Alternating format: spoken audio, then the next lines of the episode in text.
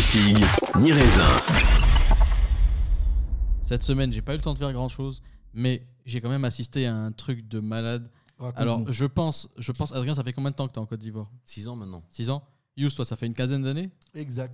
Voilà, donc je pense que vous n'avez pas, euh, vous n'avez malheureusement pas assisté à cette période merveilleuse en Côte d'Ivoire où il y avait une rumeur qui était répandue sur tous les Haoussa. C'était que si tu, si tu salues un Haoussa, ta- ton pénis va disparaître. Les voleurs de sexe. Oui. Oui. Et euh, Ça veut dire quoi Il va le gober tout de suite Ah. non, non, non, non, ils- dès qu'ils te touchent, Non, ils- je- eux, ils sont, font des trucs magiques, man. Donc ils te touchent, ça disparaît. Et là, C'est pas comme quand on dit j'ai volé ton nez et vous l'avez pris un peu au Non, premier non, non. degré.